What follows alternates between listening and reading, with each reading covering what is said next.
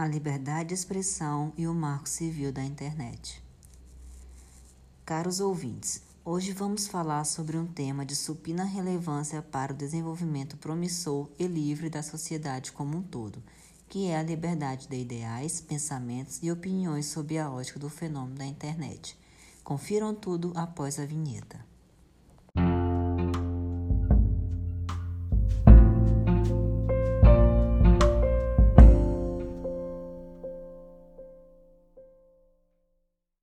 Pois bem, a Lei de número 12.965 de 2014, nomeada como Marco Civil da Internet, veio para estabelecer princípios, garantias, direitos e deveres para o uso da internet no Brasil. Assim, pode-se dizer que a referida lei surge para suprir um vazio normativo no sistema jurídico brasileiro, que até então era totalmente carente de regulação no mundo digital.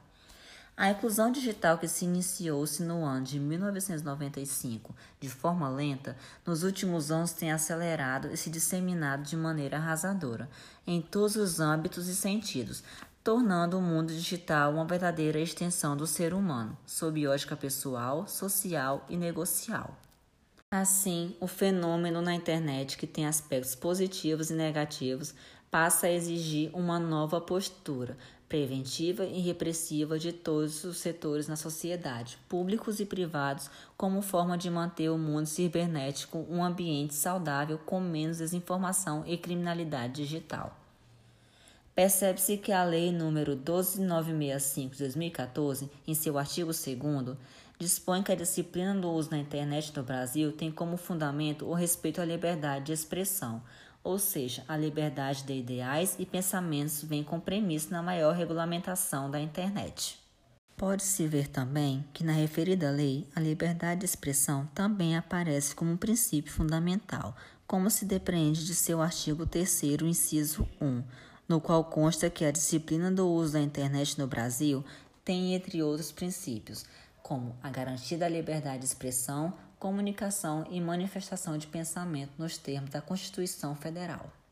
Também não se pode esquecer de seu artigo 8, igualmente reafirmador da importância do direito à privacidade e da liberdade de expressão, quando dispõe que tal garantia nas comunicações é condição para o pleno exercício do direito de acesso à internet, que dispõe. Artigo 8. A garantia do direito à privacidade e à liberdade de expressão nas comunicações é condição para o pleno exercício do direito de acesso à internet. Parágrafo único. São nulas de pleno direito as cláusulas contratuais que violem o disposto no caput, tais como aquelas que 1. Um, impliquem ofensa à inviolabilidade e ao sigilo das comunicações privadas pela internet. Ou 2 em contrato de adesão não se ofereçam como alternativa ao contratante a adoção do foro brasileiro para a solução de controvérsias decorrentes de serviços prestados no Brasil. Sequencialmente, no artigo 9, a lei traz responsabilidade civil por danos decorrentes de conteúdos gerados por terceiros, com o intuito de assegurar a liberdade de expressão e impedir a censura. Confira-se.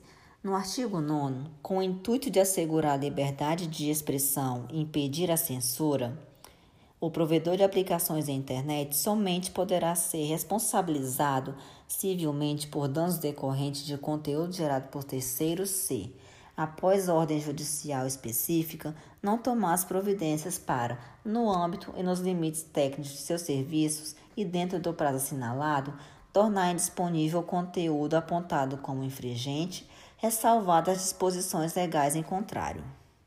Portanto, está claro e evidente que a liberdade de expressão, assim como o direito à privacidade, são garantias constitucionais consubstanciadas no Marco Civil da Internet, que busca preservar tais direitos fundamentais. Contudo, a questão da liberdade de expressão no mundo cibernético, embora seja essencial, não está imune à necessidade de regulação legal tanto que, em diversas passagens fundamentais da Constituição da República Federativa no Brasil, encontramos limitação a ela, como forma de proteger os indivíduos e seus dados. É o que se destaca. 1. Um, vedação do anonimato, artigo 5 inciso 4 da Constituição Federal. 2. O direito de resposta e o dever reparatório do dano material, moral ou à imagem. Artigo 5 inciso 5 da Constituição Federal. 3. Dever de reparação do dano por violação do direito por violação à intimidade, à vida privada e à imagem das pessoas. Artigo 5 inciso 10 da Constituição Federal. 4. A preservação do sigilo da fonte no acesso à informação. Artigo 5 inciso 14 da Constituição Federal. Assim, pode-se dizer que o Marco Civil da Internet buscou consolidar e resguardar o desenvolvimento democrático do universo cibernético, sob a ótica dos direitos fundamentais. Em contrapartida, com a avançada tecnologia, o direito de expressar ideias e pensamentos tem sido exercido de forma abusiva e ilícita, mediante ofensas, informações e exposições que ferem inúmeros direitos, especialmente nos últimos tempos. Tal situação tem exigido novas medidas para regulamentar e tentar conter tais situações. A verdade é que a Lei do Marco Civil da Internet, embora tenha sido um avanço no ordenamento jurídico pátrio, não trouxe uma mudança substancial, na medida em que a reafirmação da liberdade de expressão já vinha esculpida na Constituição da República Federativa do Brasil, sendo que as inúmeras situações de abuso nas ideias e pensamentos exteriorizados na internet mediante ofensas e exposições, muitas vezes inverídicas e desumanas, não estão tuteladas com especificidade na lei em referência. Tal realidade tem exigido que o Brasil tenha uma postura mais efetiva e regulatória, de cunho legislativo, e que os abusos à liberdade de expressão tenham se tornado um campo comum no mundo cibernético e estão atingindo a sociedade como um todo nos últimos anos. O ministro Nefi Cordeiro do STJ, em 15 de junho de 2020, no habeas corpus de número 581063, explica muito bem a questão de que não pode direito de livre manifestação de pensamento ser invocado e utilizado como instrumento para a violação de outro direito fundamental. Portanto, leremos agora para vocês um trecho sobre sua decisão. A divulgação de notícias falsas de maneira orquestrada e sistemática é o fenômeno conhecido como fake news, podendo ser ainda conceituado como a difusão por qualquer meio de comunicação, em especial os eletrônicos, de notícias e informações sabidamente falsas, com o intuito de desinformar ou obter vantagem política e econômica o que aparentemente constituía o modus operandi dos representados, através de suas contas pessoais e páginas de reprodução de conteúdo. Ou seja, tais engrenagens não agem por motivação idônea. Em regra, visam a lucratividade através do acesso à venda de anúncio em seus ambientes virtuais, assim como se tornam propagadores de ideias particulares de seu interesse político, em detrimento de reputações e até mesmo a paz social. Entre mentes, a Constituição Federal resguarda a inviolabilidade da honra e imagem das pessoas, não podendo o direito de livre manifestação de pensamento ser invocado e utilizado como instrumento para a violação de outro direito fundamental. Cumpre destacar o contemporâneo e contundente esforço do Poder Judiciário em combater as chamadas fake news. No âmbito do Tribunal Superior Eleitoral, a criação do Conselho Consecutivo sobre Internet e Eleições, portaria TSE 949 de 7 de dezembro de 2017, com a atribuição de desenvolver pesquisas e estudos sobre as regras eleitorais e a influência da internet nas eleições, em especial os riscos da fake news e o uso de robôs na disseminação das informações, é figura personificada nesse combate.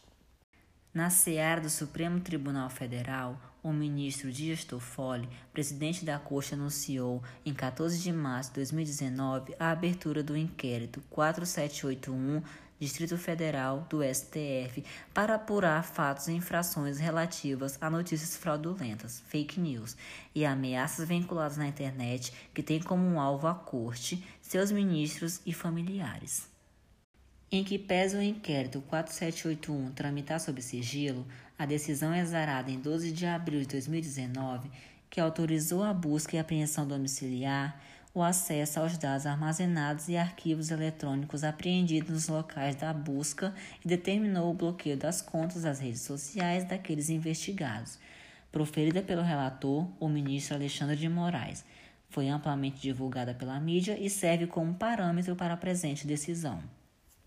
Neste cenário, se exige da magistratura uma postura e atuação mais contundente no combate à difusão das fake news, ateu das ações incisivas das cores superiores, sem distinguir politicamente os ofendidos, consignando que teriam igual tratamento quaisquer pessoas que provocassem este juízo, independente da sigla ou filiação partidária. Do trecho da decisão do ministro, é possível perceber o empenho em combater os abusos ao direito de expressão, como é a desinformação, as ofensas e as notícias falsas, ainda mais nos dias de hoje, em que robôs podem atingir, com uma manifestação maldosa, milhares de pessoas. É que a criação e disseminação de discursos de ódio, difamações, injúrias, calúnias e notícias falsas tem capacidade potencial de influenciar milhares de pessoas e pessoas físicas e jurídicas, públicas e privadas. Em 2017, a Associação dos Especialistas em Políticas Públicas do Estado de São Paulo publicou um estudo realizado para identificar os grandes sites de divulgação e propagação de notícias falsas. A referida associação divulgou algumas características comuns verificadas nos sites propagadores de notícias inverídicas.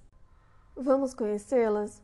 1. Um, foram registrados com domínio .com ou .org sem o .br no final, o que dificulta a identificação de seus responsáveis, com a mesma transparência que os domínios registrados no Brasil.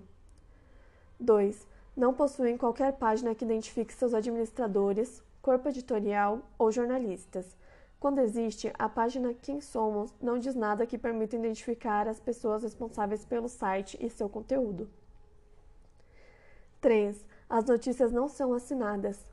4. As notícias são cheias de opiniões, cujos autores também não são identificados, e discursos de ódio. 5. Intensa publicação de novas notícias a cada poucos minutos ou horas. 6. Possuem nomes parecidos com os de outros sites jornalísticos ou blogs autorais, já bastante difundidos. 7. Seus layouts deliberadamente poluídos e confusos fazem com que se assemelhem a grandes sites de notícias, o que lhes confere credibilidade para usuários mais leigos. 8. São repletas de propagandas, o que significa que a cada nova visualização, o dono do site é remunerado. Situação preocupante, pois a Constituição garante a livre expressão, porém a livre expressão da verdade, e não de mentiras ou insultos desenfreados que são destilados no mundo cibernético, como comumente acontece. Podemos citar como exemplo o ano de 2018, quando inúmeras situações de abuso de direito de expressão, exteriorizada por fake news e completa desinformação acabaram vindo à baila e prejudicando a credibilidade e a confiabilidade da eleição presidencial, surgindo, com isso, a ideia de criação do projeto de lei das fake news, que consiste no polêmico projeto de lei 2630-2020. Em 6 de fevereiro de 2018, ao tomar posse como presidente do Tribunal Superior Eleitoral, o ministro Luiz Fux deixou claro que o grande escopo de sua presidência seria o combate às notícias falsas, quando destacou: candidatos preferem destruir a honra alheia através de notícias falsas por meio de redes sociais, em vez de revelar as próprias aptidões e qualidades. Mas não se pode deixar de destacar que, em que pese a necessidade de conter essa nova forma de abusos ao direito de expressão e ainda a criminalidade cibernética, há muitas preocupações com o desenrolar do tratamento jurídico das notícias falsas, o que tem gerado críticas ao projeto de lei das fake news, pelo risco que ela traz à liberdade de expressão e à privacidade das pessoas, a revelar um potencial quadro de insegurança jurídica é que, se aprovado do jeito que está às pressas, o projeto poderá se tornar um retrocesso. Qualquer regulação que possa atingir a liberdade de expressão precisa ser pensada e repensada, com calma e muito estudo. O ideal é, então, desacelerar a tramitação e elaborar uma lei bem estudada, para não colocar em risco os direitos fundamentais dos cidadãos brasileiros, como é a liberdade de expressão e o direito à privacidade, que são basilares do Estado democrático de direito. Para finalizar, como dizia George Washington, quando a liberdade de expressão nos é tirada, logo poderemos ser levados, como ovelhas, mudos e silenciosos, para o abate. Muito obrigada.